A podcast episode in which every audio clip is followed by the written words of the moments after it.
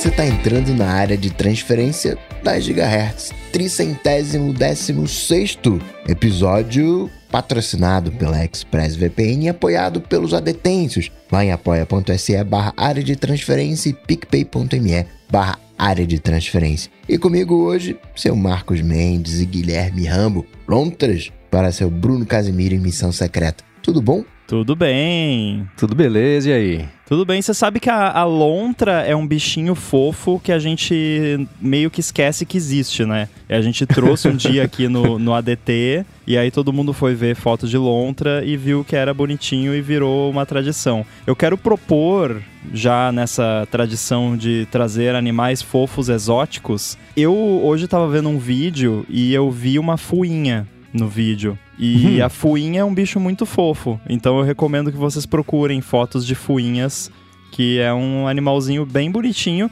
mas se você algum dia ver uma, não chega perto, porque é mortal, tá? É, é ah, bonitinho, mas ordinário. É.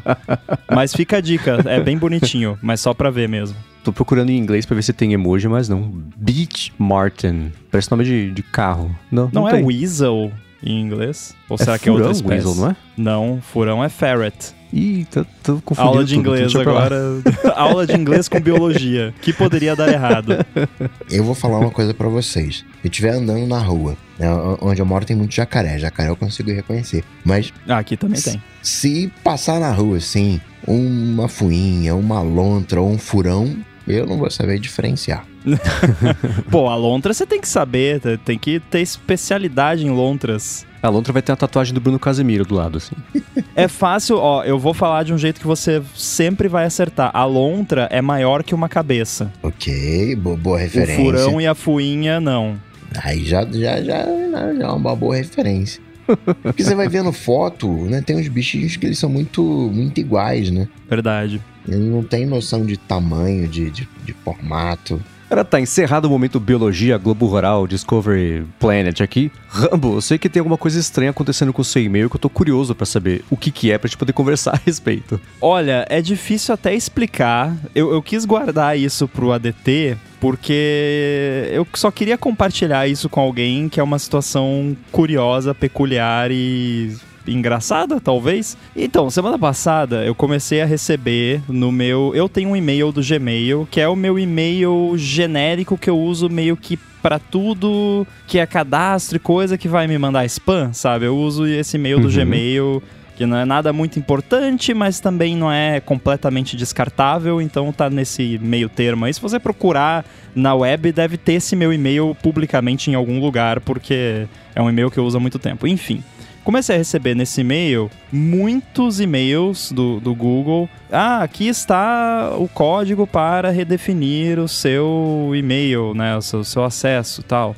Tá, o que, que é isso, né? Daí a primeira coisa que eu pensei, phishing, né? Primeira coisa que você pensa nessa hora é phishing. Aí eu ignorei, porque, enfim, tem two-factor, tudo, então, né, às vezes, já, tipo, a minha conta do Instagram, volta e meia, eu recebo dezenas de e-mails que alguém tá tentando resetar a senha da minha conta do Instagram, tipo, tá, beleza, uhum. não vai, não tem não vai acontecer nada, só vai vir um e-mail, é, é chato. Mas beleza. Aí, tá, outro dia começou a vir de novo, veio mais um monte. Aí eu fui ver e eu vi que, na verdade, tava vindo código para recuperar o acesso a um e-mail que não é esse, não é essa minha conta, é uma outra conta lá.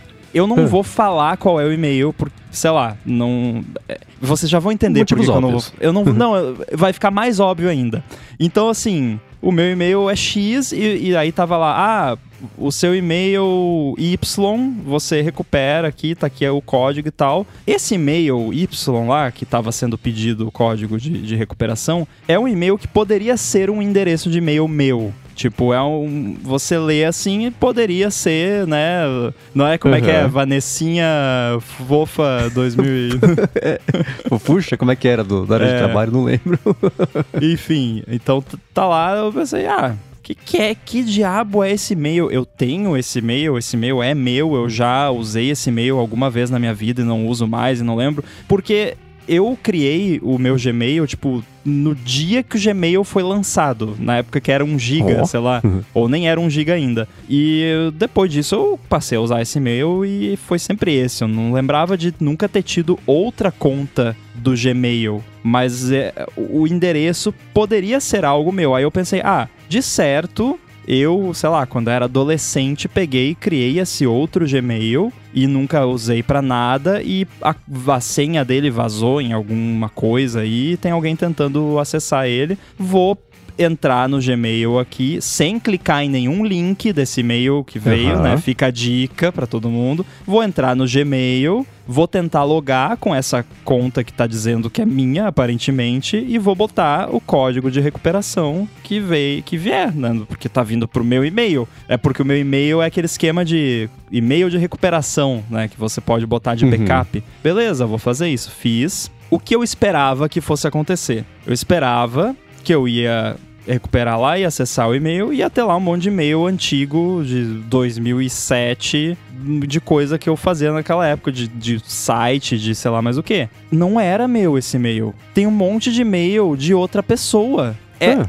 Esse é o plot twist. Por isso que é óbvio que eu não vou falar nada sobre o e-mail. O é o e-mail de outra pessoa. E, mas Nossa, era o mas- meu e-mail que tava como e-mail de recuperação. E aí eu hackeei o e-mail da outra pessoa sem querer. e eu não sei o que fazer.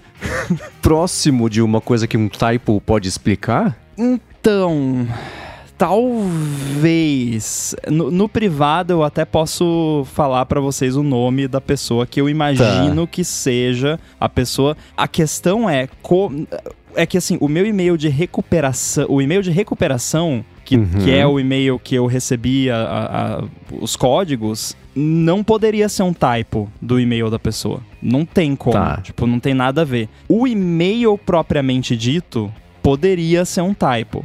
Poderia ser Aham. que, tipo, eu tinha criado esse e-mail e nunca tinha usado, e aí essa pessoa usou esse e-mail achando que era dela, e aí aconteceu isso. Mas não sei, cara. O que, que que houve? O que que tá Mas acontecendo? tem e-mails trocados nessa, nesse e-mail compartilhado com, esse, com essa pessoa estranha aí? Então, Digo, nem... a pessoa acessa esse e-mail e digita e, e- e se, e se comunica? Ou será que ela cadastrou esse e-mail por engano e o autocomplete tá fazendo chegar um monte de coisa pra essa sua caixa aí? E ela pensa, nada funciona, eu nunca recebo meus e-mails. Então, é, essa essa conta eu com certeza nunca usei. É, eu não cheguei Tá. aí a fundo pra ver se tinha e-mail enviado porque eu me senti sujo quando eu entrei no, que tipo, ai, não, tipo, é tipo, sei lá, você abrir, sair abrindo gaveta do- da casa da outra pessoa, não é meu e-mail, tipo, talvez Uhum. era, mas essa pessoa Tipo, eu me senti sujo e fechei. Não fiquei lendo. Mas eu vou ter que fazer isso pra pelo menos tirar essa dúvida. Mas o que eu fiz foi ir, tipo, até a última página lá dos e-mails mais antigos. E se eu não me engano é de 2007, o e-mail mais Uhum. antigo. E eu olhei ali na- nas primeiras páginas, não tem nenhum e-mail que seria pra mim. É tudo pra outra pessoa. Então, mesmo assumindo que eu tenha criado essa conta inicialmente, eu nunca usei essa conta pra nada. Só essa outra pessoa usou. Então, eu não sei se eu procuro, sei lá, uma rede social dessa pessoa e falo, ô. Hackei seu e-mail aqui, desculpa. tá aqui a senha. Eu não sei Então, o que vocês eu têm que faço. conversar, vocês têm que conversar por tempo suficiente pra entender o que aconteceu primeiro, né? É, Tem e-mails lidos, então, na caixa de entrada? Ela tá usando essa caixa de entrada, essa pessoa? Eu acho que não. Eu, eu só, assim, do Ah. pouco que eu vi, porque eu me senti sujo, eu só vi e-mails transacionais, assim. Mas tinha Tá. um, tinha pelo menos um e-mail que eu vi que era tipo de outra pessoa, mas tava como não Uhum. lido. Que era alguém que mandou lá, ó, segue não sei o que, não sei o que. Mas não Tá. era. Não tava como lido. Então eu acho que é mais provável que role um autocomplete e que essa pessoa Uhum. usa esse e-mail desde 2007, vai fazer 20 anos, daqui não muito tempo.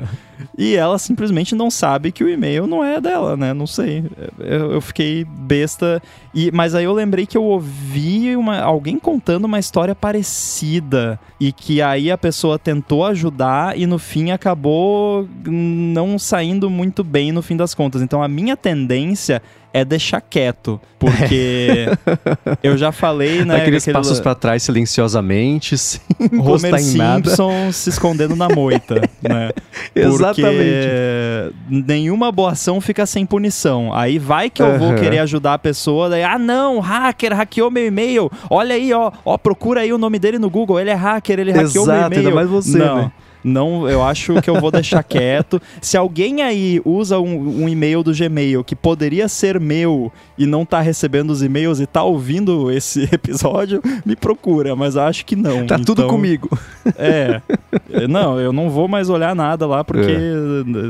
eh, Enfim, eu não, eu não sei. Que eu fiquei loucura. muito besta e eu preferia nem ter ido olhar. Mas daí eu ia ficar recebendo e-mail de recuperação, uma hora eu ia acabar olhando. Não, não ia ter Uhum. jeito. Agora, a pergunta é: será que a pessoa querendo recuperar a caixa de entrada é essa pessoa dona desse e-mail? Ou será que é uma pessoa aleatória que quer pegar o e-mail pra ela, né? Esse é o mais provável, né? Mas vai que é a pessoa querendo resgatar o e-mail dela que ela nunca mais conseguiu acessar desde que ela criou, sei lá. Pois Nada é. faz sentido. Eu fico imaginando, assim, não tem como. Ou. Não, o jeito mais cretino de explicar isso é o, alguém que não tem a menor familiaridade com como é que funciona e-mail, internet, sei lá, deve ter criado o e-mail do Yahoo e tá passando o Gmail, achando que vai dar na. sei lá. Parece o Super Tech Support do. Como é que chamava lá o pod? Reply All? Aham. Mas eu ainda aposto no Typo. É. O que acontece muito comigo são esses typos. Ah, Eu me inscrevi, quer dizer, eu não me inscrevi no Duolingo esses dias. Uma tal de Lorena se inscreveu por, por, por mim. Porque eu tenho e-mail, para facilitar esse processo, né? Isso lá também, usuário antigo do Gmail. Eu tenho um, uns Gmails, digamos assim, fáceis. E aí, tipo, sei lá, é, Gustavo, área de transferência. E aí, por algum motivo, a pessoa vai e coloca Gustavo, ponto, área de transferência. Só que Gustavo, ponto, área de transferência é a mesma coisa do que Gustavo, área de transferência. No Gmail. Cara, foi Uhum. bom você mencionar isso. Eu ia esquecer de falar. Tem isso também. O que torna mais provável a teoria do typo. Porque quando eu loguei na conta, apareceu uma mensagem tipo assim: Ah, o seu e-mail não tem esse ponto, mas o ponto não faz diferença. Porque o e-mail tal, com ponto e sem ponto, é a mesma Hum. coisa. Então tem isso também, porque realmente no Gmail. O ponto é irrelevante. Então você pode botar Pegar o G celeiro de ponto U, ponto. ponto I, ponto L, é a mesma coisa. Tipo, não, não faz diferença se tem ou não tem o ponto. Então, pode ser que este seja o ponto também do, do problema. Eu, O ponto do problema é o ponto, então. eu ouvi uma história triste, né? Esses dias, não sei se é verdade, talvez seja fake news. Mas se for fake news, pelo menos é, é- é interessante. Eram duas pessoas para fazer um transplante. E elas tinham nomes iguais. Só mudava o, o ah, último não. so- eh, sobrenome. E aí, pô, você é o fulano de tal? Eu sou o fulano de tal. Aí fizeram as coisas eh, né, erradas, né? Em, em vez de, de um pro um, foi do outro pro um. Então tem que, né? que deve ter de casos assim também em a, a- a companhia aérea, em aviação, nessas confusões de nome. Uhum. Porque a gente acaba achando que, que são coisas únicas, né? E acaba tendo uma colisão uma hora ou outra. Cara, eu sou a favor de todo bebê que nasce já nascer com o UUID. e com o chip implantado no braço. É o Rambo comunista. Faz um. um- já em- tatua um QR Code na, na, na- na pele. Não, é um chip NFC, pronto. Que nem a gente bota em cachorro. Então, eu não sei se eu já falei sobre isso aqui, mas eu sempre achei que deveria ter algum tipo de rastreador para colocar em recém-nascido e em cachorro, porque é uma ideia que parece muito monstruosa até a hora que some um. Aí, já pensou que legal você conseguir rastrear pro GPS? Não sei como é que funcionaria, porque você tem que ter uma bateria ou sei lá, mas é muito absurdo. É, é- é- Eu fico imaginando que há muito tempo, assim, quando isso for uma coisa relativamente comum, sei lá, pensar que no passado as pessoas nasciam e ficavam soltas na vida. Você não conseguia. Se a criança sumisse, ela só sumia, né? Se o cachorro sumisse, ele só sumia. Então, eu sempre achei que deveria poder colocar um chipzinho ali, né? Atrás na nuca ali, o subcutâneo ali, pra você conseguir se sumir, beleza. Aí depois que fez uma idade mínima lá, com 12 anos, não sei como é que seriam os, o- os detalhes disso, né? Porque depois de um tempo começa a ficar estranho e, e tem toda a questão óbvia de privacidade que eu não tô ignorando, mas ainda assim, né? é, Sobe uma criança, se tivesse um GPS, e, e seria melhor, né? O problema é que daria pra tirar, né? Aí o, a pessoa chegava lá daria. pra sequestrar e já levava o bisturi junto, né? tá. Então não precisaria ser obrigatório. Teria que ser uma coisa que você não sabe se tá lá ou não e não sabe onde tá. Pode estar na ponta do pé, pode estar na nuca, atrás da orelha. Mas eu acho esse lance de desaparecimento uma coisa muito triste, porque eu escuto muito true crime, e tem muito true crime que é, né, de pessoas desaparecidas Sim. e que nunca foram encontradas. E eu acho isso bizarro, Uhum. como que uma pessoa desaparece e nunca é encontrada, né? E às vezes a pessoa aparece, tipo, 30 anos depois, viva, né? Que você pensa, não, se a Aham. pessoa sumiu 30 anos, tá- deve estar morta. Não, às vezes a pessoa aparece décadas depois, ainda viva. Então eu fico besta, assim, tipo, como que uma pessoa some, né? E, e some. Então, isso aí realmente poderia ser uma solução, mas infelizmente é, sempre tem um idiota, né? a galera É. já ia saber contornar isso aí, com certeza. Bota a pessoa Uhum. numa gaiola de Faraday pra transportar, sei lá. Aconteceu isso esses dias. Uma mulher que tinha sumido da Pensilvânia 31 há anos, 30 anos, acharam ela num, num asilo em Porto Rico. Teve um caso na Índia, não teve? Que a, a moça foi pegar um ônibus e só voltou 30 anos depois. Tipo, se perdeu e Foi comprar voltou cigarro. 30 anos Esse eu depois. não vi. Que loucura.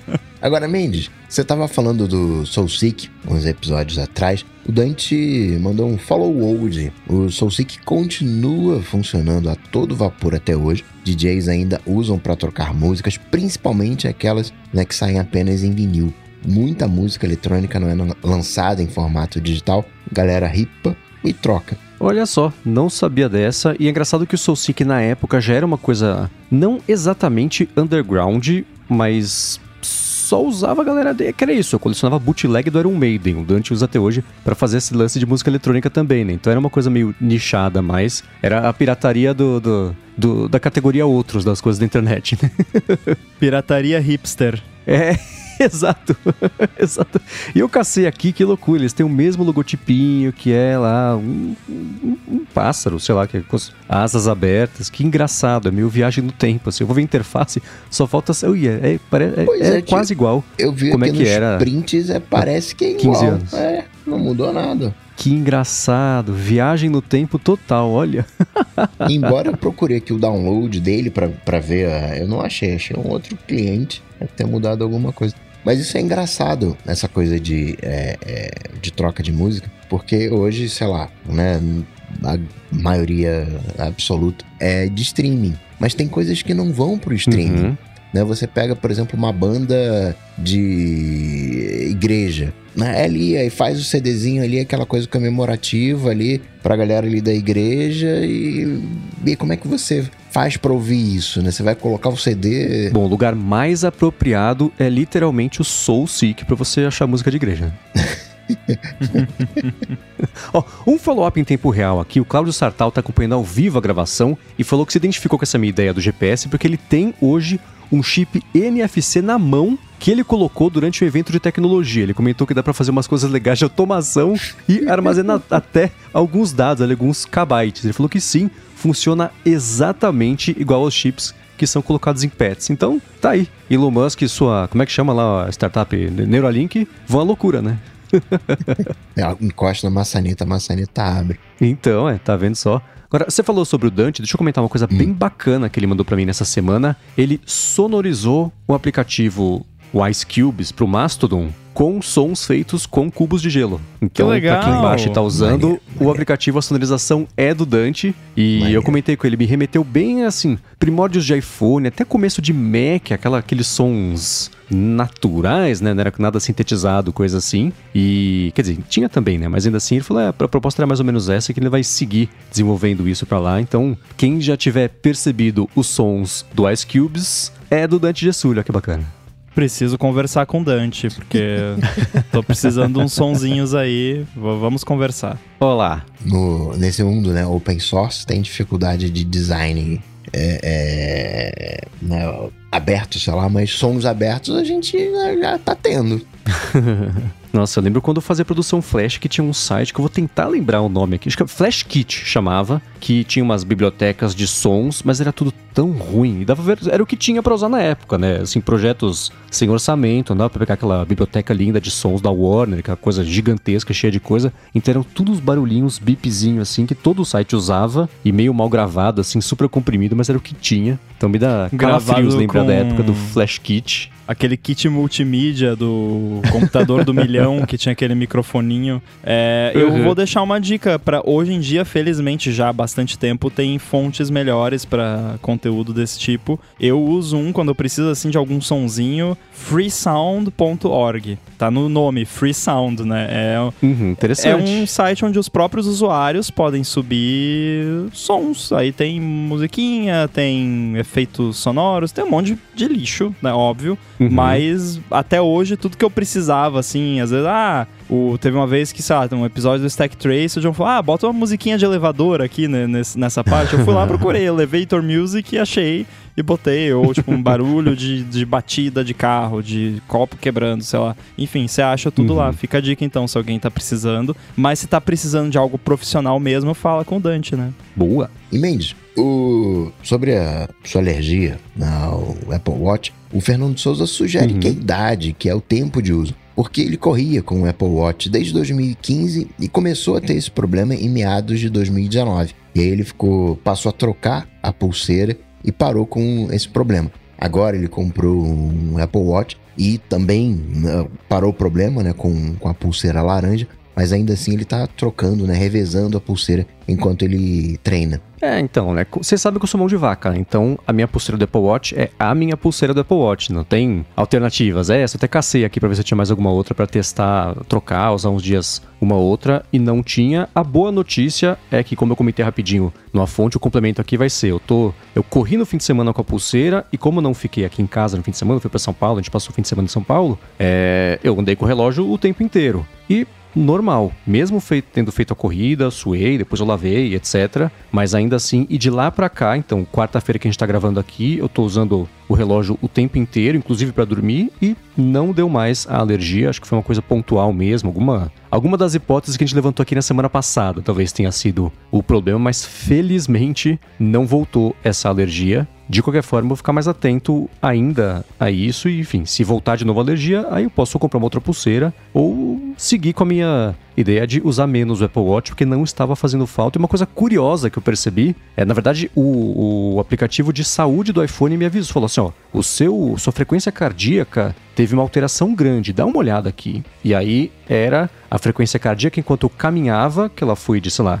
60 por minuto para 120 por minuto, porque agora como eu tô usando só para correr, ele não tem nenhum outro tipo de medição que ele vem fazendo. Então ele tá pegando só esse pedacinho de, da corrida e extrapolando para todo o resto. Nossa, seu coração tá aceleradíssimo. Mas não, né? É que eu tô fazendo exercício, ele não, ele não releva isso. Então foi engraçado ver como você alterar o seu padrão de uso, o diagnóstico, especialmente cardíaco, continua acontecendo, né? Ele não sabe que você parou de usar, sabe que agora, quando era 60, 50, agora tá sempre 120 para cima. Então ele me alertou sobre isso, o que é bom saber que ele tem essa possibilidade. Né? E sobre as iniciativas descentralizadas que estão pipocando por aí, o Margin Apple mandou o que o Jack Dorsey estava oferecendo 10 bitcoins para quem fizer um GitHub descentralizado. Se eu não me engano, ele já tinha oferecido um Bitcoin, aí ninguém fez. Aí agora ele, né, 10 vezes mais, tá 10 Bitcoins para 10 Bitcoins vai dar o quê? Um, um milhãozinho de reais. Depende do dia que você pergunta.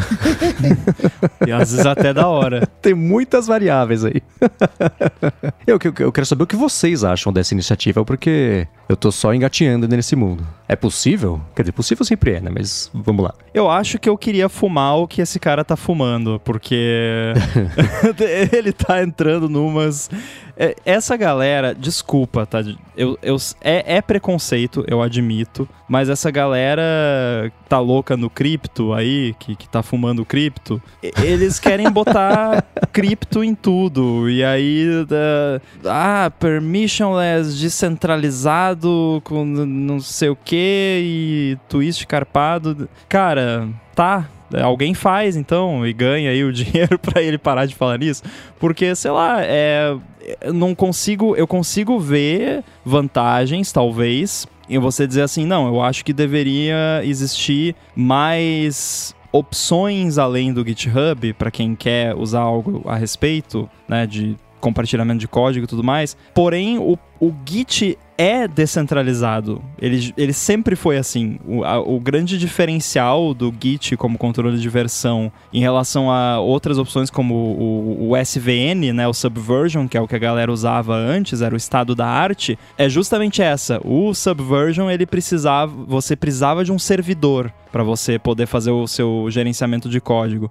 O Git nunca precisou. O Git você cria o repositório na sua máquina e você sincroniza com o repositório remoto se você quiser, senão você deixa ele na sua máquina e você pode sincronizar ele com quantos repositórios remotos você quiser, não precisa ser só com um.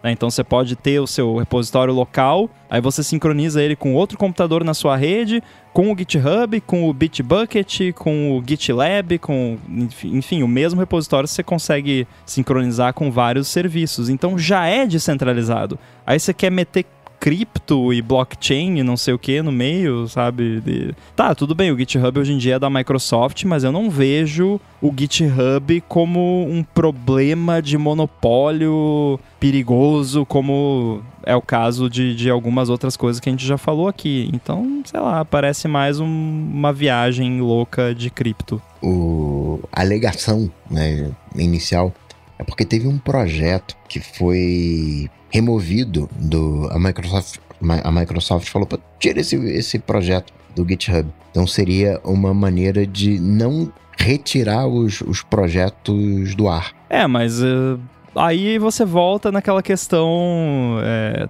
de Twitter e coisa que a gente já falou, né? Que de ah, é liberdade de expressão, não é, tal. E aí a galera que não estava satisfeita foi lá, criou sua própria rede. Aí vai lá, sei lá, a Amazon e tira do ar, porque a coisa fica tão feia que né, nem o, o, a hospedagem quer se meter com isso. Então, assim, não é como se o GitHub fosse a única forma de você publicar código na internet. É, é uma das formas. E a Microsoft é dona do GitHub e se ela não quer que o seu código esteja lá, ela tira. É dela, tá nos termos de uso, sabe? É, eu não vejo isso como uma grande coisa. As pessoas agem como se certa, certos canais na internet fossem, assim, onipotentes, que é só aquele, tipo, o único jeito de eu compartilhar meu código na internet é via GitHub. É o que vai te dar mais visibilidade? Provavelmente é, porque o GitHub, por motivos, é o mais popular. Mas você tem Bitbucket, você tem GitLab.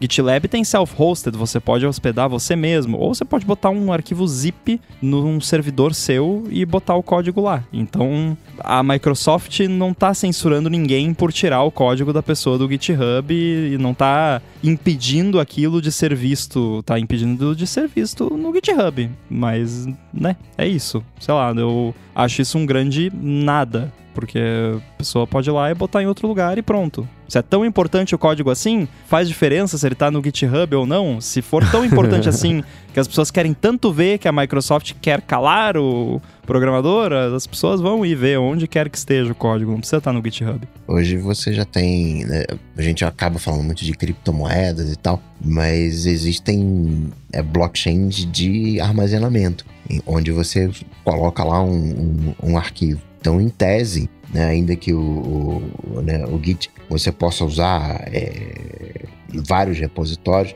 pode usar a sua própria máquina, enfim, você tem ali um caminho já de redirecionamento em um arquivo que você coloca. Claro que tem custo, tem uma, uma série de problemas, tornar isso tudo amigável, mas um arquivo que você coloca lá, ele está criptografado, né? só você sabe o que, que tem dentro daquele arquivo e não tem como ninguém tirar aquele arquivo, remover aquele arquivo. É, escutando isso tudo, só penso que é mais um dos projetos e das ideias do Jack Dorsey que uh, a cabeça dele nos últimos 10 anos tem esse essa linha de raciocínio apoiada no blockchain, não sei o que lá. Ele é hoje o CEO da Block, né? Então, eu não sei se ainda é o CEO, se, enfim, tá, tá lá, mas que ele ainda é o CEO que ele compartilhava o tempo dele disso com, do, entre isso e o Twitter e também entre ficar fazendo os jejuns dele e as viagens espirituais. Você vê um cara meio fora da casinha, assim. É legal ter essas pessoas em cargo de liderança no mundo da tecnologia porque elas provocam discussões como essa, o que é positivo. Mas ultimamente eu não vejo é, é, nada além do exercício argumentativo criativo, as tecnologias mesmo, que são. Que estão aparecendo pra gente no dia a dia, eu não vejo elas saírem daí. Né? Então, essa é mais uma ideia dele e, assim, a gente tá falando sobre essa ideia e sobre o, abrir o. o não sei, né, eu vou falar errado, mas o protocolo de, de, de, de, do Git e de Bitcoin, que é o sonho do, do Jack Dorsey, é que isso entre mesmo na pauta popular. Então, é, tá, sim. Se você colocasse essa frase dele sem falar quem é o autor e você falar quem falou isso. É assim, tem a cara do Jack Dorsey do começo ao fim. Todas as letras nessa sequência só poderiam ter sido ditas por ele, né? Então, ok, se der para chegar numa solução bacana, ótimo, né? Sim, mas ele segue há 15 anos tentando criar sozinho uma coisa tão relevante quanto o Twitter que ele criou por acidente e foi demitido duas vezes, né? então, ele tem essa motivação para emplacar uma coisa nova mesmo, né? O próprio Blue Sky, hum, Freud explica, né? Então tem um pouco disso. Né? É, cara, você falou de dessa pegada dele, de, de, espiritual e retiros e jejum e não sei mais o que, que são crenças dele, crendices dele, e o cripto blockchain é, é mais uma, sabe? É, é, então eu vejo muito e, e, eu gosto da ideia de blockchain. Eu acho que tem várias aplicações práticas excelentes, como por exemplo substituir cartório. Eu acho excelente essa ideia. Tem outras ideias muito boas em, em blockchain, mas a galera que é, virou meio que uma astrologia de nerd, assim, sabe? É uma parada. desculpa quem acredita em astrologia, eu acho uma besteira, mas assim, é uma astrologia de nerd. O cara acredita em blockchain e, e tudo é blockchain. Então, se não tiver blockchain, uhum. não resolve. E aí, sei lá. Do, do, tudo que a pessoa vê um problema e, ah, não, isso aqui é blockchain. É que nem a pessoa que você faz algum. Ah, aquário, né? Tipo, é, para mim é a mesma coisa. E de novo, tem aplicações muito boas de blockchain. Essa não é uma delas, eu pelo menos não acho. Mais ainda do que a, a aplicação, acho que a gente está vivendo um momento pró-descentralização. De alguma maneira, o Linux só é o Linux porque ele é aberto. Ser aberto é diferente de ser descentralizado, mas acho que tem alguma relação aí. Né? O, quando o Linux começa, né? Quem usava o Linux ali nos anos 90, né?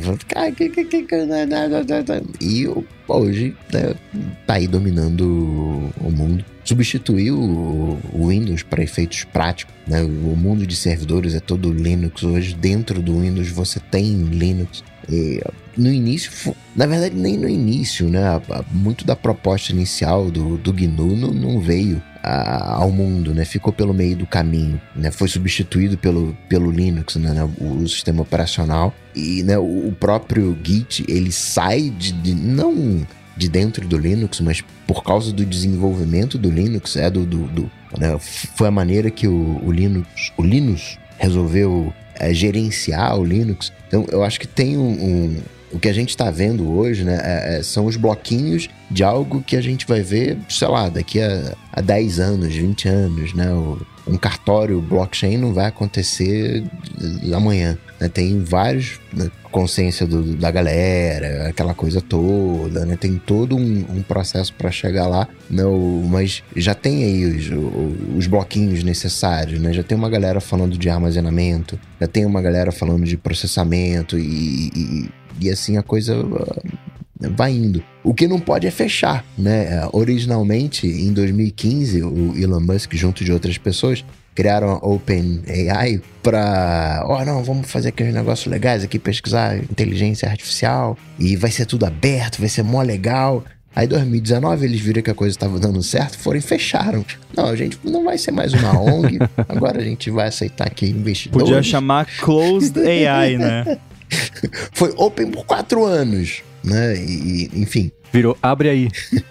e sobre o Blue Sky que a gente comentou na semana passada, eu vou falar uma coisa que eu gostei do Blue Sky, que para mim faz mais sentido do que no Mastodon, que o nome de usuário não tem arroba. Pô, isso é uma coisa que me incomoda no Mastodon. Eu tenho um faniquitozinho que o link do, do seu perfil tem o arroba. Eu acho chato isso também. E o, né, tudo é mais uma estrutura de, de subdomínio. É que nem você colocar no teu e-mail Qual é o teu e-mail? Meu e-mail é www.areadetransferência.com.br. Buga o cérebro. Essa assim. semana, no Olá Mundo dessa semana, quando o Boom foi falar o, o Mastodon dele, ele se atrapalhou. Ele, ele falou, eu sou, eu tô lá no arroba online.mastodon, se embananou todo. Eu falei, não, que isso, né? É, então realmente esse lance aí do arroba, sem arroba e tal, complica. É, então, e nessa semana apareceram dois reviews que eu achei interessantes. Tanto do Felipe Espósito no Native Mac, quanto o do Guedin lá também no Manual do Usuário. Eles tiveram impressões parecidas, ainda tá super restrito, né? Mas a impressão que eu tinha pré esses dois reviews tá meio em linha com as conclusões deles. É o tanto o aplicativo quanto a rede, na verdade, ainda tá super crua. Eles estão com o, o produto mínimo viável no ar e eles dizem, inclusive, que o aplicativo é só um guia conceitual de como é que tem que ser um aplicativo para Blue Sky, que também é uma rede descentralizada, só que ao invés de usar o ActivityPub, usa o AT Protocol, que é a rede, o sistema descentralizado deles, né? Então, quando você baixa o aplicativo, você já cria a sua conta direto lá no, no, no que seria a instância deles, mas é possível ter outras instâncias também. E é, é, o, o funcionamento é assim: você tem a timeline e tem duas outras abas ali de menções e busca, uma coisa assim. Você vai lá nos ajustes, não tem tipo, nada, é só, sei lá, login e deletar sua conta, coisas bem básicas assim. E a conclusão do Guedin foi muito parecida com a que eu a impressão que eu tinha é que é assim, tá, tudo isso é muito legal, mas o que, que vai fazer as pessoas usarem o Blue Sky? Que é a mesma pergunta que a gente que se faz a respeito do Mastodon. As- A razão da existência é o quê? É você ser mais uma alternativa a uma rede social? Pode ser, mas depois de 15 minutos, assim como todas as outras redes que apareceram nos últimos anos, exceto aí duas ou três, dá uma semana ninguém lembra que existe, né? Uma pessoa que trabalha lá no Blue Sky, ela até postou, falou, gente, de onde tá vindo tanto brasileiro para se inscrever aqui? Como é que vocês escutaram da gente? Por que, que vocês gostaram tanto do, do, do- do Blue Sky? E na Porque o última versão do Felipe mandou aplicativo... convite. Ah, então, pronto, tá vendo só? e, o, o- e na última atualização do aplicativo deles, eles já traduziram o app para português. Então dá pra ver que assim como. É curioso que repete um pouquinho o que a Rede Cool viu acontecer com ela há três, quatro meses e que hoje Eu traçam, recebo né? toda semana um e-mail Q para verificados. Entre no nosso Q. Eles mandam lá um, um link. Eu não sei porque que eu não cancelei esse negócio. né? é, foi a primeira pergunta que eu me fiz a respeito disso. pois é. Mas ela falou: alguém pode me explicar por que, que tem tanto brasileiro empolgado com o Blue Sky? Como é que vocês ficaram sabendo que existe? Qual é, né? Então, isso, de um lado, confirma um pouquinho aquela impressão que eu tinha na semana passada que eu falei, né? Assim, só porque é uma rede que tá com convite, as pessoas querem ver, medir o quanto elas são descoladas, com a rapidez que elas conseguem um convite e nunca vão usar a rede pra nada, né? Então, Cara, isso pode até explicar um pouco a questão do Brasil, porque eu não sei se vocês se lembram, talvez parte da nossa audiência não tenha idade suficiente pra lembrar, mas o Orkut era por convite no começo. Uhum. Você só entrava com convite. E era super restrito, assim, cada pessoa tinha meia dúzia de convite, nem sei quantos, mas era bem limitado. E eu lembro que é, rolava um hype, assim, não, você tem Orkut, como que você conseguiu? Nossa, que legal. Então, funciona, né? É impressionante como isso funciona. E eu acho que no Brasil talvez tenha al- algo da nossa cultura ou do- da galera de internet que esse lance de convite pega muito a galera do Brasil. E talvez isso explique, em parte, pelo menos, esse hype em cima da plataforma no Brasil. Uhum. É, tem- é, a impressão que eu tenho é essa. E o brasileiro gosta de rede social, né? a gente domina Sim. todas elas e, e incomoda todo mundo com isso, enquanto vai lá dominando e fica no meio do caminho e acaba se metendo em umas confusões meio malucas aí. Gafanhotos Mas- digitais, né? Então. Exato. Tem os locustos do Egito e os brasileiros de rede social. Então, é, é, a, a conclusão que eu, a qual eu chego sem ter usado, mas eu vou emprestar um pouquinho a do Mastodon, é essa, né? São todas as redes buscando um público, mas sem ainda uma razão de ser, né? O Twitter, quando apareceu, tinha um lance que durou até recentemente do imediatismo, é rede do agora. Tem um avião no Hudson, que foi aquela coisa toda que aconteceu, é, é, que validou, de certa forma, no comecinho do Twitter, eles como uma rede útil, né? Com, com uma utilidade prática de notícias e acontecimentos, que uma coisa que o Facebook até hoje não conseguiu replicar. E justo e o Jack Dorsey estava justamente dentro do Twitter ainda com a iniciativa do Blue Sky. Isso virou uma operação separada e agora também eles lançaram é, esse app, mas eu não sei se é uma coisa que está chegando tarde demais ou se é a minha impressão ainda da semana passada, que assim, agora que vão aparecer 18 redes, todas elas tentando aproveitar esse vácuo do Twitter, vai todo mundo brigar por um, pela atenção, mas todo mundo sem o motivo de existir, a não ser ser a nova rede que vai substituir o Twitter. Mas a gente sabe, por exemplo, de ver séries que o novo Lost nunca pegou, o novo, sei lá, nunca pegou. Essas séries, assim, é, é a originalidade que faz o sucesso e não você replicar uma fórmula que cansou as pessoas é, o suficiente para elas saírem de onde veio essa fórmula original. Né? As pessoas querem uma coisa nova. Então, pode ser inclusive o que explica o interesse, né?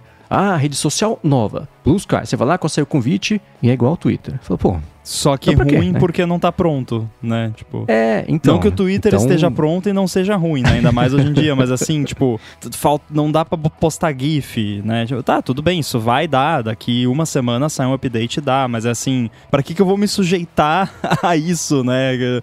Sem ter nenhuma vantagem. E eu acho muito engraçado que você falou uma coisa, tá em, em voga, a gente acabou de falar a questão do descentralizado. Ah, é descentralizado, mas é o protocolo descentralizado dele. Tá, Uhum. centralizado pra quem, então, né? Eu acho muito engraçado isso. E aí, assim, se realmente fosse uma parada filosófica que. Ah, eu acredito na descentralização como uh, power to the people e vamos lá, e é isso. Então por que que não ajuda a desenvolver o ActivityPub, não adota a parada que já tá? Porque eu dei uma olhada no ActivityPub e eu não vi nada que eu achei que tecnicamente precisasse, tipo, não, não tem nenhum padrão bom, vamos criar mais um padrão, né? Vamos criar um padrão que todos. Eu não achei, eu achei maneiro, achei que dá pra. Uhum. Poderia ser usado para entre aspas, pra tudo, né? E essa galera acha que blockchain pode ser usado pra tudo, né? Então por que, que o ActivityPub também não pode ser usado pra tudo? Aí não, vou criar o meu protocolo aqui. Então, no fim das contas, é descentralizado pero no né? Eu quero Uhum. descentralizar centralizando na minha descentralização que eu controlo e que vai encher o meu bolso de dinheiro, né? Então, por que que você não é honesto e fala, né? Por que, que tem que ser hipócrita com papinho de é, porque é descentralizar e poder e oh, as grandes corporações, meu amigo, você é bilionário, sei lá se ele é bilionário, eu acho que é, não sei. Cara, é, assim, vamos não ser hipócritas, né? Então, assim, não tem nada de errado você ganhar- querer ganhar dinheiro. Eu quero também, mas eu não fico falando que é descentralizar. Não, eu criei o AirBuddy porque para libertar os AirPods das pessoas. Não, é pra galera gostar e pagar. É isso. então, eu acho que talvez se a galera fosse mais honesta, o mundo seria um pouquinho melhor, né? Pelo menos fala qual é a sua intenção de verdade, não fique inventando firula. É engraçado que eu também pensei nesse de, de padrões, justamente quando veio esse lance de, não, a gente tem o nosso protocolo aberto centralizado, não uso, usa o que você quiser, desde que seja o nosso. Não, não, não uso dele, o nosso é, é melhor. Então, agora tem a briga do, do ActivityPub com o AT Protocol e vai aparecer certamente um do Facebook, um do Google, né? E você, você vai subindo, subindo, subindo, subindo e, e acaba indo para os mesmos bolsos e para os mesmos servidores. No fim das contas, acho que quem ganha com tudo isso, quem mais ganha é, é, sei lá, a Amazon e, e Microsoft. A Amazon com a AWS e Microsoft com o Azure lá, que Aham. a galera tem que hospedar as paradas em algum lugar, né? Então, eh, talvez o Mac Stadium um pouquinho também, não sei. Mas eh, acho que no fim são esses que vão acabar ganhando mais com isso. Galera subindo o servidor adoidado, alguém tem que hospedar tudo. É, e o Facebook por estar quieto, né? Se você olha. eu, eu tô achando muito curioso. Agora, nessa semana, eles começaram a botar as manguinhas de fora, publicaram o texto. O Facebook, ao contrário. Como é que é lá a frase do, do Mark Twain? Ao contrário do. do os rumores sobre minha morte estão muito exagerados. É tipo isso, o Facebook publicou lá, ao contrário do que tem saído por aí, o Facebook não morreu e nem está morrendo. Nunca estivemos tão bem, estamos com não sei quantos bilhões de usuários ativos. Ó, esse foi um recado blá. mim, hein? é, vendo só?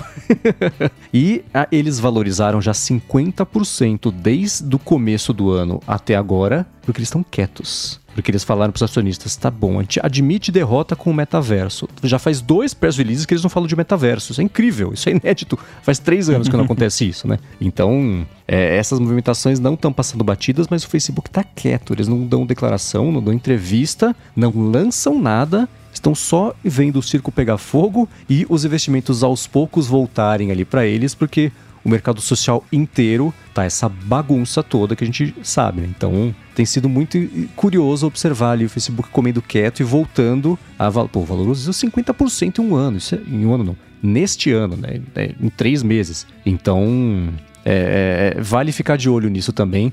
O que eles não estão falando diz volumes sobre na, o, o quão malandro o Mark Zuckerberg sabe ser na hora certa para para benefício da empresa. É porque é, eles são tão consolidados que se não fizer besteira, a coisa anda, sabe? Não precisa. Uhum. É, é, só não fazer nada. Justa, de, toca as coisas como estão, deixa funcionando e não se mete em encrenca. Que é o que eles vinham fazendo há muito tempo, né? Então você, eles passaram três meses sem se envolver em nenhuma grande treta e sem sair nenhuma grande bomba sobre a empresa e subiu 50%. Porque simplesmente continuar tudo como está, sem nenhuma encrenca, é vale 50% de valorização uhum. mesmo, porque para os é. padrões deles isso é grande coisa mesmo. E isso é bem mais que a média do mercado. Tô vendo aqui, a Snap valorizou só 25% desde o começo do ano. Você tem a Apple que valorizou, acho que. Não, a Amazon valorizou nesse ano só 9%. A Apple valorizou nesse ano só. Quer dizer, só não, 22%. Ainda assim tá atrás do Snapchat. Então. Nossa, é... Snapchat, cara. Que loucura, né? Então, tá vendo só? Essas, essas, coisas não são por acaso. E é engraçado que, assim, o, o, Facebook, beleza, subiu isso tudo aí, a Apple subiu um pouco menos, e a galera demitindo a doidado, e a gente adora falar, né, do, bater no Facebook, mas eu vou fazer um elogio ao Facebook, que das empresas todas que tiveram demissão em massa, foi a única que eu vi, pelo menos, que, que, mereceu ser noticiado, que fez de um jeito decente, pelo menos que tratou uhum. as pessoas como seres humanos, né? Não que nem Google, que a pessoa recebeu por e-mail que ia ser demitida depois de 20 anos trabalhando na empresa, e não foi uma pessoa só, foram várias, né? Tudo bem que a Apple não demitiu, né? Não fez nenhuma grande demissão em é, massa de nada. terceiros, um monte é... nessas semanas aí, mas, nada mas de funcionários mesmo, não. Não na, na mesma proporção, mas, mas, mas sim. Não, mas assim, pelo menos o Facebook, quando fez isso, fez de um jeito decente, né? E a gente, uhum. porque a gente, eu fiquei chocado, porque eu pensei que essas empresas todas já sabiam demitir, né? Uh, porque acontece, volta e meia essas paradas, então, né, vocês têm todo um protocolo a ser seguido e tudo mais, e, cara, foi uma palhaçada, assim, para tudo quanto é lado. Não foi só Google, Google foi o exemplo que eu dei, mas várias empresas aí que fizeram de um jeito terrível e o Facebook fez, fez bonitinho, então pelo menos isso eles fizeram direito. o Rambo falou uma coisa né, legal, né, desses protocolos. Pô, já tem o ActivityPub, né, podia né, desenvolver. Sim, né, deveria desenvolver, sentar todo mundo junto para é, aprimorar, porque o, o Blue Sky ele tem muitas coisas parecidas com o, o Activity o ActivityPub é um, é um padrão de troca de mensagens, né? Ele não é exclusivo do Mastodon, ele, né, o Pixel uh, Fed usa, o próprio Nextcloud que a gente comentou né, outro dia, né, a parte de RSS também implementa, né, é um serviço federado de, de alguma maneira. O ActivityPub é uma, um, um protocolo para essas soluções federadas. Poderia implementar o, o isso no trazer né, a, o Blue Sky né, para dentro dessa, dessa abordagem. Só que tem, né, o, o, tem três pilares o, o, o, AT Protocol, que é a questão da, dos federados, isso tem no, no Mastodon, né, para fazer a comparação direta. Portabilidade de contas, você tem isso no Mastodon também. É um pouquinho mais. É, é trabalhoso essa, essa migração e você não consegue hoje migrar o, os, é, as postagens. Você só migra Uhum. os seguidores, né? Você só migra, migra tudo menos as, as postagens. Claro que, né, em algum, numa escala infinita de tempo, como diz o Mendes, eles vão fazer a, a, a migração das postagens. Mas tem uma coisa que é bacana no, nesse protocolo que você tem, você escolhe qual é o algoritmo que você quer usar. né? A Uhum. recomendação, né, que é uma coisa que não tem no Mastodon. No Mastodon é, é, é, é o, o algoritmo é, é, histórico. Já no, no AT Protocol você vai conseguir, peraí, você vai ter uma, um mercado de, de algoritmos e ah, eu quero usar esse, quero usar aquele outro. Parece interessante, é uma, uma coisa meio descentralizada em cima de descentralizado, uma coisa meio cripto. Me parece que o Jack Dorsey ele quer ter um controle maior na coisa dele, que ele quer ter uma ele não quer sentar com a galera para conversar, ele quer fazer o descentralizado do jeito dele. Não, não, faz, faz, faz, faz. Né? Porque acaba sendo mais rápido do que você sentar e, e, e convencer todo mundo a adotar. Mas essa ideia de escolha de algoritmo é extremamente interessante. E outra nessa, nessa escolha de algoritmo, né, que eu acho que ele é bem, bem sucedido, acaba com aquele problema de, entre aspas, de recomendação. Porque foi você que escolheu. Você tá vendo aquilo que você escolheu ver, aquilo que você pediu para Uhum. ver. Já não é mais uma decisão, entre aspas, de empresa. Porque por mais que seja descentralizado, né, ainda é uma, uma empresa. Com o grande asterisco de que tá tudo por enquanto no mundo das ideias. né? Tem. É, assim, é acertado. Não é acertado, é uma, é, uma, é uma boa ideia. É um conceito interessante. É uma coisa que vale a pena experimentar e ver no que, que dá. Mas de boas intenções e de promessas. O, o inferno e, e, é, os- o departamento de empresas quebradas estão cheios, né? Então a gente tem que esperar para ver na prática, não só como é que isso vai se comportar, como é que as pessoas vão achar um jeito de quebrar. Porque esse é o principal. É. A gente volta ao papo da sessão 230 na semana passada. Então é isso que eu tô mais curioso pra ver. E eu acho que foi o Rambo que trouxe há bastante tempo essa ideia da loja de aplicativos. A gente conversando aqui sobre alguma coisa assim, o Rambo comentou: pô, isso é bacana se tivesse uma coisa assim e tal, etc. E também com a justificativa de que, bom, se você puder escolher qual que você quer, significa que você, se você fica bravo, a culpa é sua, porque você que escolheu ali o que você. E se você não tá gostando, beleza, vai lá na, na, na, na Algorithm Store e baixa outro ali e, e pronto, né? Vira a chavinha, coloca menos ódio, mais ursinho e beleza, né? Isso aí. Agora a timeline vai passar a ser assim. Então, sem dúvida, interessante e promissor na teoria. Vamos ver na prática como isso vai funcionar e principalmente o que, como que vão quebrar, que a gente não tá pensando ainda, porque a gente parte da premissa de que isso vai ser feito para as pessoas usarem, não pelas. é, quer dizer, usarem pro bem, não como uma arma, né? Eu não quero que esse episódio tenha 5 horas de duração, então não quero me aprofundar nesse assunto. Mas, eh, embora, repetindo uma frase que até acho que foi título já de ADT, eu ainda concordo comigo mesmo, com esse lance da loja de algoritmos, eu continuo também concordando comigo mesmo que esse lance de algoritmo virou meio que um, um placeholder para bicho papão na, na era Uhum. digital. Eu acho que as pessoas têm muita raiva de algoritmo e, na verdade, elas estão com raiva delas mesmas, porque quem treina algoritmo é você. Então, se o TikTok tá te mostrando mais dancinha e coisa, é muito provavelmente é o que você tem curtido lá e tal. E se o algoritmo tá ruim, você tem pelo menos uma opção, que é não usar mais aquilo, né? Você tá, tá ruim o algoritmo, não tá gostando, você pode não usar mais aquilo. É muito melhor você ter a opção de trocar, né? Ou de, não, me dá só por ordem cronológica. Antigamente, por exemplo, antigamente, né? Uns 10, sei lá, 10 anos atrás, quando eu tava começando a usar o YouTube com mais frequência, eu ia na página lá de canais que eu sou inscrito e tava lá em ordem cronológica os vídeos postados e eu assistia na ordem. Era como. Porque eu assistia, eu assinava alguns vídeo podcasts. Vocês lembram disso? Que existia isso? eu assistia no iTunes no meu Mac. Então eu assistia lá, acho que tinha o Mac Break Weekly, tinha vídeo podcast. Uhum, Laporte. Isso, tinha vários. E aí é, era o canal de YouTube, só que né, descentralizado, porque era por, por feed Olha só. RSS. YouTube descentralizado. Então eu assistia, e aí essa galera começou a migrar pro YouTube, eu migrei também. E era lá página de inscritos, de, de canais que você é inscrito, e você olhava lá e ia seguindo. E aí hoje em dia, você abre lá a home do YouTube e é tudo recomendação, né? E, e, mesmo se você vai lá na parte de canais que você é inscrito, eu acho que já não é mais por ordem cronológica. É, tem ainda algum tipo de filtro, recomendação e tal. Mas sim, con continuo achando a ideia da loja de, de algoritmos uma boa ideia.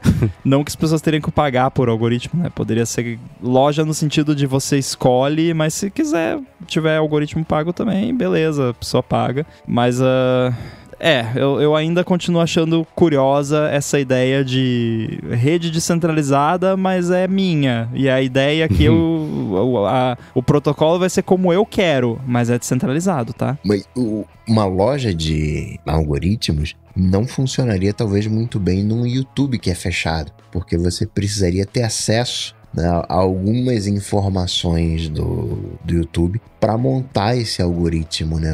Essa essa claro. estrutura de recomendações. Isso dando certo, certo não.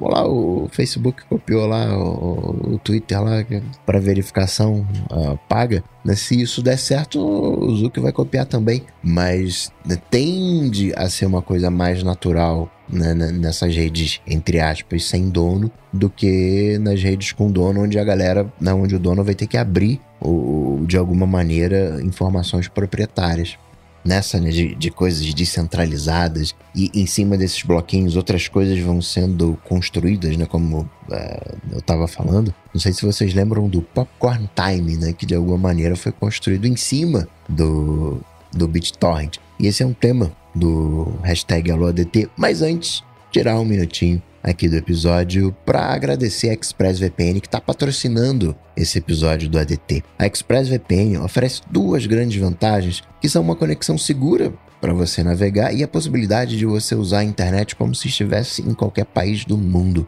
A privacidade, todo mundo já sabe. Quando você se conecta, especialmente em um Wi-Fi público, não é impossível que alguém uh, se enfie ali no meio da, da, conexão e coloque os seus dados trafegados em risco. Com o ExpressVPN, você protege a sua conexão e você passa a usar o seu dispositivo, seja computador, seja celular, tablet ou até TV, com tudo criptografado. É como se você estivesse numa espécie de modo anônimo permanente. Isso quer dizer que ninguém consegue rastrear sua atividade nem olhar para os dados trafegados. Já a parte de você poder se conectar como se estivesse em qualquer lugar do mundo é ótima porque você pode acessar o catálogo da Netflix como se você estivesse nos Estados Unidos, por exemplo, que é diferente do catálogo que ela disponibiliza aqui no Brasil, a mesma coisa para outros serviços de streaming, não só de vídeo, como de música também. E o contrário também funciona. Então, se você estiver fora do país e quiser acessar um vídeo do YouTube, por exemplo, que só está liberado para o Brasil, com o ExpressVPN você vai lá na lista de 100 países que ela oferece, seleciona Brasil, ativa e pronto, dá para ver o vídeo. Uma preocupação que muita gente tem com VPN é como isso afeta a velocidade da conexão. Isso é uma coisa com a qual a ExpressVPN também se preocupa. Por isso, ela oferece uma conexão rápida, sem atraso, conexão estável, confiável e conexão segura ainda por cima. Para conhecer melhor a ExpressVPN, faz o seguinte: acesse expressvpn.com/adt e com esse link você vai ganhar 3 meses grátis na assinatura do plano anual. Você tem 30 dias para testar também e ainda por cima assinando por meio desse link você ajuda aqui o podcast. Então acessa lá expressvpn.com/adt Garante seus três meses de graça na assinatura no plano anual e começa a navegar pela internet de forma segura, sem ninguém bisbilhotando o que você faz. Muito obrigado a ExpressVPN pelo patrocínio do ADT e pelo apoio a toda Gigahertz. Valeu. Valeu. Muito bem. Hashtag AloADT, o Pablo Cerdeira, falou tecnologias para oferta distribuída de arquivos. Existem faz tempo. Então você tem o Torrent, você tem o IPFS, mas elas não pegam Alguns projetos chegaram a ser bem bonitos, né, como Popcorn Time. Por que, que as pessoas continuam usando plataformas centralizadas como YouTube, Spotify e Instagram? Acredito que seja por conta dos algoritmos. Eles querem receber as coisas novas sem ficarem presos ao que já conhecem. Vídeo sucesso, que é o TikTok, Né? Quando é que a gente vai ter algoritmos distribuídos? Né? Seria essa a saída? O Pablo mandou agora essa pergunta, né? tá bem dentro Tempo aqui do, do assunto. Cara, sobre por que as pessoas continuando, continuam usando plataformas centralizadas, é porque ninguém liga. Tipo, a realidade nua e crua é essa. Acho que a gente já tocou nesse assunto semana passada. Ninguém liga. O seu amigo aí, a sua mãe, seu pai, sua tia, você fala, pô, por que, que você usa esse site aí centralizado? Hã? Tá no meu celular. né? Tipo, não, ninguém liga.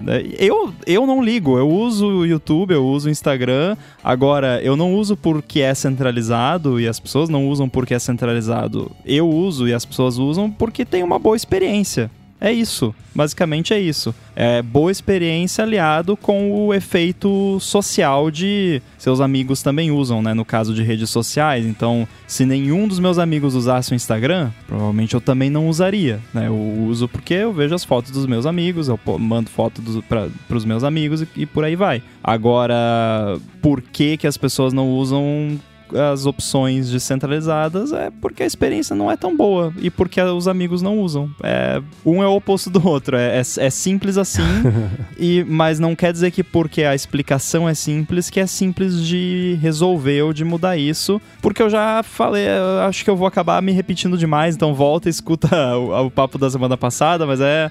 As coisas descentralizadas tendem a ser projetos mais experimentais, de uma galera mais nerd, open source, onde UX acaba ficando de escanteio. E aí é que o bicho pega e aí é que as pessoas não vão usar. Então, tá faltando gente de UX nessas paradas descentralizadas. Não que não tenha, tá? Desculpa se tem alguém de UX que trabalha no Blue Sky ouvindo, não é culpa sua, né? Mas assim, eu acho que a experiência de usuário deixa muito a desejar na maioria das opções descentralizadas quando você compara com YouTube, Spotify e tudo mais. E sobre algoritmos distribuídos, acho que entra a questão da, da lojinha de algoritmos que falamos, né? Eu acho que é, é, na teoria muito interessante, mas esse lance, né, que vocês falaram de abrir dados e coisa é, é complicado. Você pensa tudo que o YouTube precisa consumir de dado, tanto no agregado de todo mundo quanto do, do que você navega para criar um algoritmo personalizado, fica complicado você expor isso para terceiros para criarem um algoritmo distribuído, né? Mas eu, eu tô visualizando, talvez com por parte, por conta da minha ignorância técnica sobre isso, uma forma de você fazer, por exemplo, aí a gente estaria sujeito, claro, ao julgamento do YouTube, nesse exemplo que a gente está dando, mas é que nem tem o Siri Intents no iOS, né, de ter pequenos ganchos para ligar a Siri com o aplicativo e a pessoa poder fazer o pedido e etc. Então eu fico imaginando uma situação em que quem está fazendo os algoritmos usa APIs ou um sistema feito pelo YouTube de um lado e do outro lado o YouTube pega as preferências das pessoas, o, o- e os ajustes que as pessoas querem, elas configuram isso, é que nem venda de anúncio, né? Para você, o, o, a- de anúncio da App Store, por exemplo, que a Apple falou que vai ser que é privado etc, etc. Então, eu imagino a empresa fazendo esse meio de campo entre quem quer o algoritmo e quem tem o algoritmo para vender, para distribuir. Dá para imaginar uma App Store paga de algoritmos, inclusive, né? Ah, você vai baixar meu algoritmo aqui, você vai usar, vai ter do jeito que você quiser, mas ó, a cada 10 postagens vai aparecer um anúncio, o YouTube fica com 30%, quem desenvolveu fica com 70%, a não ser que você pague uma assinatura ou que você pague um, um- um- faça uma compra é, única de 200 reais do algoritmo, pronto, agora você não vai ver anúncios. Consigo imaginar uma coisa dessa acontecendo, porque eu acho que nesse caso o potencial para dar certo é muito maior do que só deixar ah, ali, esperar o YouTube abrir isso e- e- e e, e deixar o, o acesso a esses dados uma coisa ampla que, é, além de ser perigoso, é na prática mesmo. Na prática é impraticável. né? Então, não consigo imaginar isso acontecendo, não. Tem uma outra coisa que é, eu, eu vejo que faz diferença é o tal do dinheiro. Porque eu pego o controle da minha TV, tem um botãozinho ali. Spotify, tem um botão Netflix, tem um botão YouTube. Achei que você ia falar que tem um botão que, que sai dinheiro da TV, sei lá. É, que manda dinheiro pro fabricante da, da televisão, né? Tem fabricante de TV que ganha mais dinheiro colocando esses botões do que vendendo TV. Por que, que eu digo isso, né? Eu não acho que vai ter um. Que teria, né? Um botão popcorn time num, num controle de TV. Até porque o Popcorn Time era uma pirataria safada, né? Não, mas de alguma maneira. Então ia ter uma outra marca aí que ia adotar sim. Porque vamos combinar aqui, tirando a questão de produção de conteúdo e né, pirataria, não tem.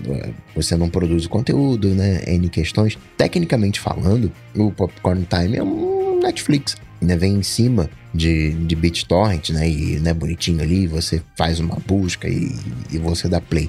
É, é a facilidade para a pessoa, né? É, é, ninguém vê vídeo no celular. As pessoas, entre aspas, não geeks, veem na TV, né? Sentam ali na TV. Caraca, ali vou assistir um vídeo no YouTube, aperta ali o, o YouTube e assiste, né? Não tem, de repente, os mesmos hábitos que a gente tem, né? A gente pega um smartphone e tá feliz da vida, né? Pode ficar três dias em, né, ali, em isolamento que tá tudo certo. Olha, eu, eu entendo o seu ponto, mas eu não sei se é tão fácil de generalizar assim, porque eu, por exemplo, vejo muito pouco vídeo no celular. Eu, eu acho muito desconfortável. Eu, eu vejo praticamente só TikTok no celular, que é o videozinho curtinho ali na vertical. Agora, qualquer vídeo mais um pouquinho mais sério, eu prefiro ver na TV. Já os chofens, as mais, pessoas mais jovens que eu, no geral, e até também uh, o tio do Zap e a tia do Zap, eu vejo muito mais vendo vídeo no celular, ali sentado por horas assistindo vídeo no YouTube, coisa no celular. Então acho que é meio que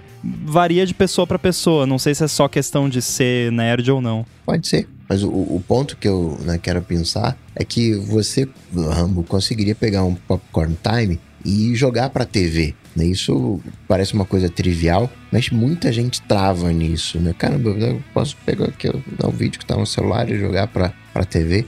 É a experiência do usuário como um todo, né? E ter um, um, Quando você tem um responsável, né? Aquela coisa. Quando é de todo mundo, não é de ninguém. Quando você tem um responsável, você quer promover aquilo. Né? Tem uma, uma competição né, de, de alguma maneira. Né? O Spotify. Marketing. E não só marketing. O Spotify só é o Spotify porque ele criou caso lá com, com né? O Spotify era para ser, pra ser um popcorn time, para ser piratão. Mas foi lá, né, criou caso. Né, na, com as gravadoras, com a galera que distribuía, não, não sei o que aqui, vamos fazer como é que eu compro a licença. E, né, tem toda uma negociação envolvendo, né, porque essa questão né, de é, principalmente YouTube, Spotify, tem essa coisa, né, Netflix, tem essa coisa do, dos direitos autorais e, e na, como é que combina tudo isso. Já na rede social, né, no Instagram, né, é o, é o próprio usuário que produz o conteúdo, já a gente já pode dizer que são outras regras. Mas né, tem que ter um, um, um, responsável. Em algum grau, né, colocar esses algoritmos distribuídos no Mastodon vai ser um, um, parto, porque o Mastodon não pode fazer isso, porque ele segue o protocolo. Então isso tem que ser implementado no protocolo, né, tem que ser criada a especificação para que ele né, implemente. Então aí a gente está falando de dois, três anos de conversa. E que é diferente no, no, no, no Blue Sky, por exemplo. O Jack Dorsey vai falar, faz aí, faz aí. Aí o cara vai fazer, vai funcionar e depois pega aquela implementação, faz a engenharia reversa e cria né, o, o protocolo, cria a, a, a especificação. Então é, tem um, um, conjunto de coisas. Se a internet não tivesse. Eu sugeri, eu não sei se foi aqui ou se foi. Se eu comentei com o Mendes, mas eu sugeri que apps de Mastodon poderiam implementar algoritmos localmente no, no device. Tipo, para filtrar post, melhorar post, ordem e coisa para o usuário daquele app. Que, claro, não é a mesma coisa, porque você está olhando só para um usuário, mas você poderia, de repente o app poderia distribuir isso entre os usuários, mas é uma ideia. Se tem alguém aí que faz um app de uhum. Mastodon, de repente experimenta com isso, porque pode ser aí um diferencial de um app de, de Mastodon, que aí o app poderia oferecer, ó, você quer usar esse algoritmo aqui que dá mais ênfase para tal aspecto ou esse outro que favorece isso, ou você quer só cronológico. E aí a pessoa vai lá e escolhe. É uma ideia, mas aí não é no protocolo, né? Como você tá dizendo. Hoje eu sinto que as pessoas querem facilidade. E né, quando o produto não é de ninguém, é feito qualquer coisa, entre aspas, né? Não é feito aquela coisa olhando pro usuário, né? De querer converter o usuário. Não tem um interesse muito em números, né? Como. Não, não é que tenha que dar dinheiro, não é esse o ponto. Mas tem aquela análise, né? O que, que eu posso fazer para aumentar minha base de usuários? Mas não, não tem essa. É quase que, entre aspas, né? Feito por amor. Né? Cara, é amor aqui, né? Não, não, não tô preocupado com o número de usuários que eu tenho. Cara, eu concordo e, e, por isso que, de certa forma, eu sempre fui e vou continuar sendo bastante cético com soluções descentralizadas que são dessa forma, que é meio que um design by committee, né? Que, que eu sou veementemente contra, sou alérgico a design by committee. Eu sou muito mais a favor nessas horas de ter um ditador, né? De ter um Steve Jobs que vai falar, não, vai ser assim e pronto, né? Ou pelo menos alguém para bater o martelo e falar, vamos, vamos fazer assim, né? Tipo, depois de ouvir inputs de vários lados. E aí, ironicamente, depois de ter xingado o, o Jack aqui o, o episódio inteiro, eu acredito muito mais num modelo lá, né, Blue Sky, onde tem um, entre aspas, um ditador que vai falar, não, vamos assim e faz, do que um modelo onde, ah, vamos nos reunir aqui, então. fazer a ata da reunião e tal, né?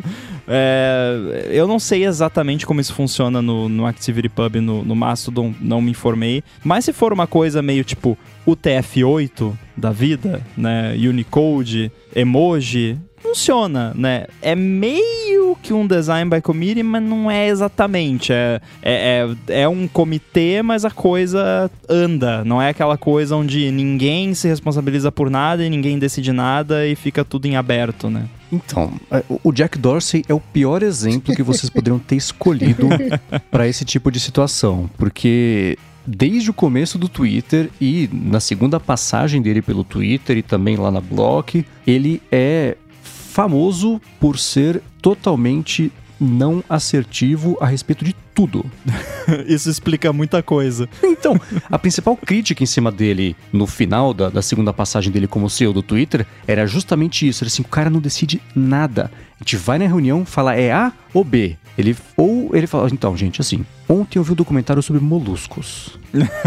e eu acho que a gente tem que pensar um pouco mais como moluscos. Você fala assim, tá tá, é A ou B? Ah, ah, vamos falar sobre isso amanhã? Aí chegava amanhã, Ira não decidia, aí delegava para alguém, aí a pessoa chegava com ele com a resposta e ele falava assim: hum, não sei, vamos pensar melhor nisso aí. E nada acontecia nunca. Então o Twitter ficou tá, nessa... sou obrigado a me retratar quando eu, eu, eu, tentei amenizar aqui as minhas críticas, é. mas a, quando eu fui elogiar o Jack, eu estava errado. Então, então desculpa, Jack ele falava sempre, a galera, as entrevistas com o pessoal que trabalhava com ele na época, assim, ele, ele, não dá pra entender, ele fala tudo sempre de um jeito críptico, achando que ele tá sendo muito profundo e ninguém tem a menor ideia, nem ele, do que ele tá falando, então... É porque o cérebro dele tá na blockchain, é cripto. É, exato, né? Metade tá na blockchain, metade tá no retiro de projeção astral que ele fez depois de fazer 12 horas de jejum no topo da montanha, Projetou sei lá de onde. o então. astro então... e nunca mais voltou.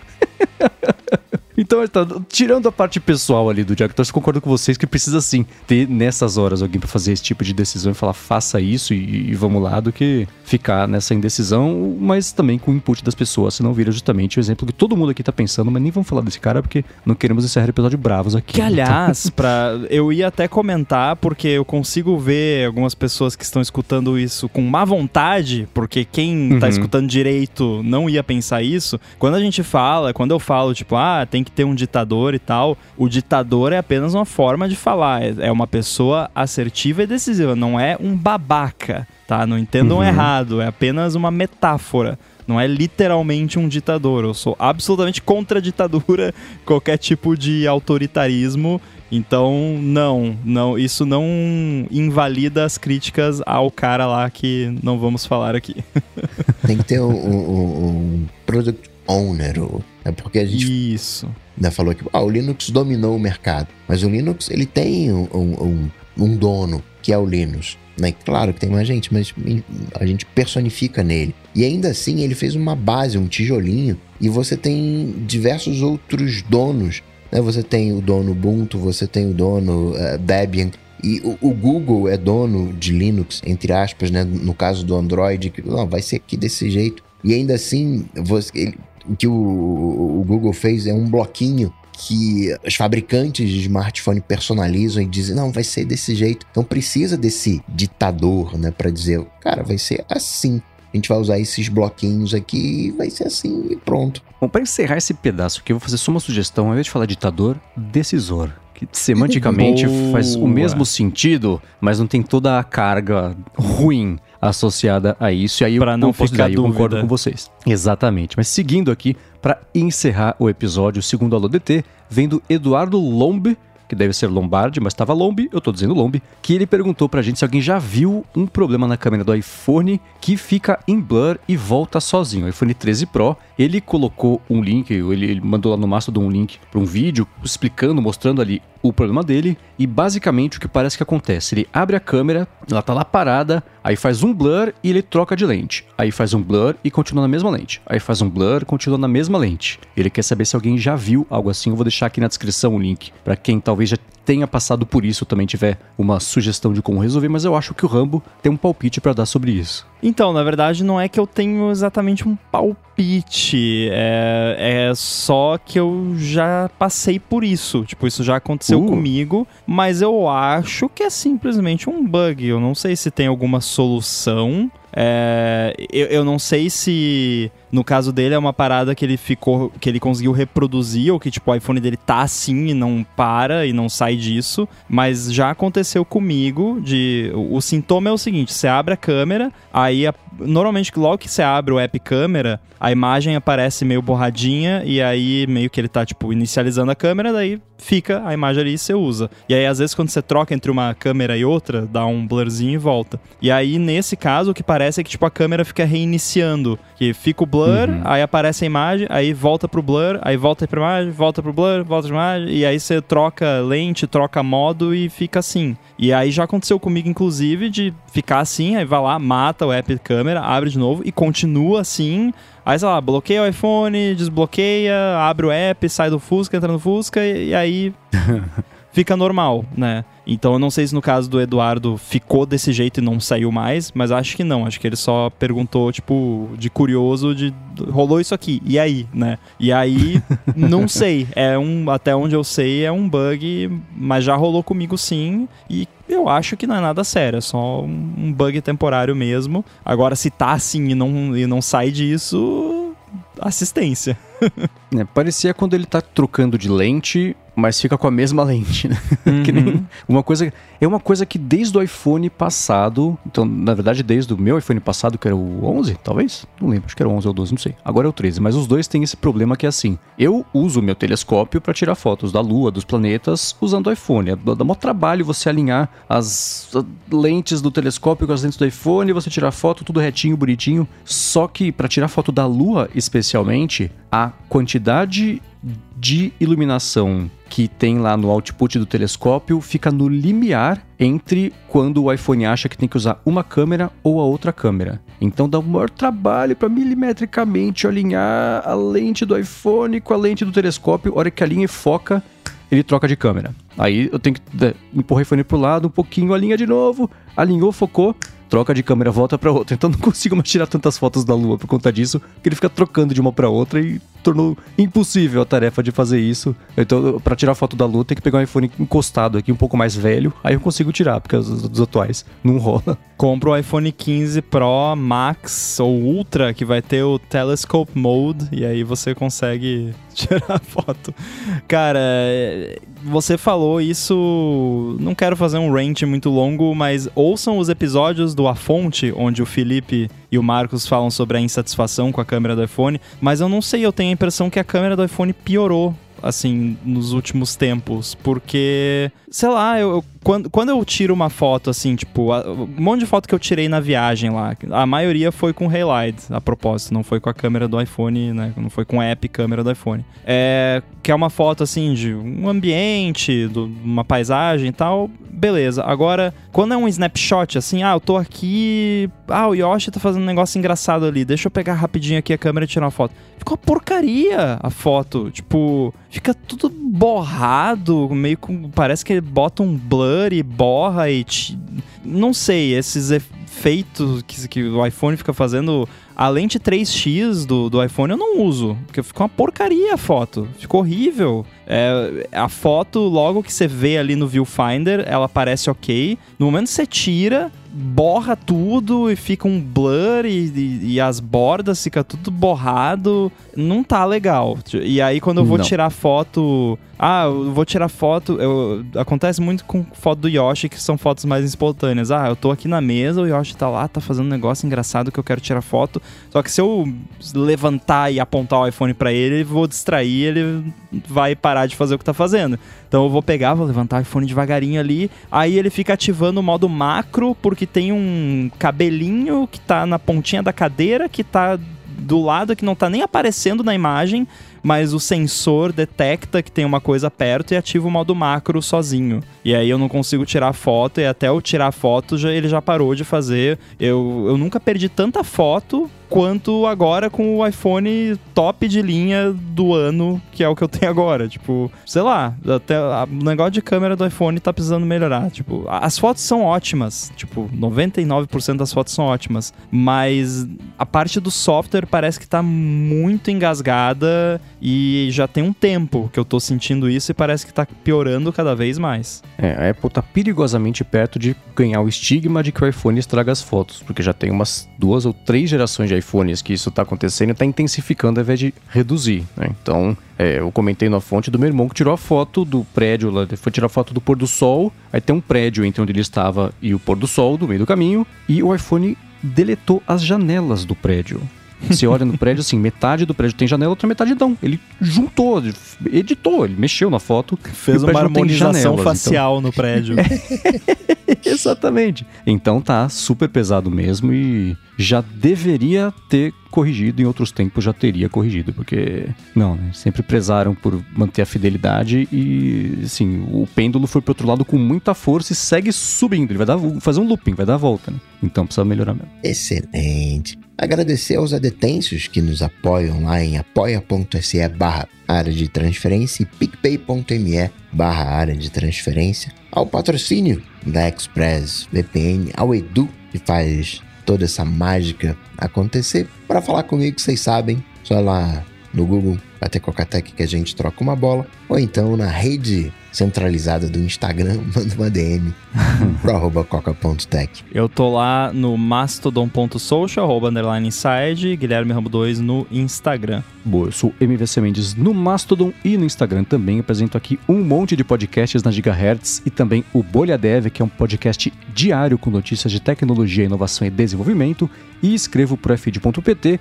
E lembrando que a Gigahertz também está no Mastodon pelo arroba Gigahertz, lá no mastodon.social. E temos, está transmitindo aqui no YouTube. A Gigahertz também tem um canal no YouTube que se vocês quiserem se inscrever, porque pode ser que mais pra frente pintem mais coisas aqui para vocês poderem ver também no canal. O link também vai estar na descrição aqui desse episódio. Tudo dito e posto. A gente volta semana que vem. Tchau, tchau. Falou. Valeu.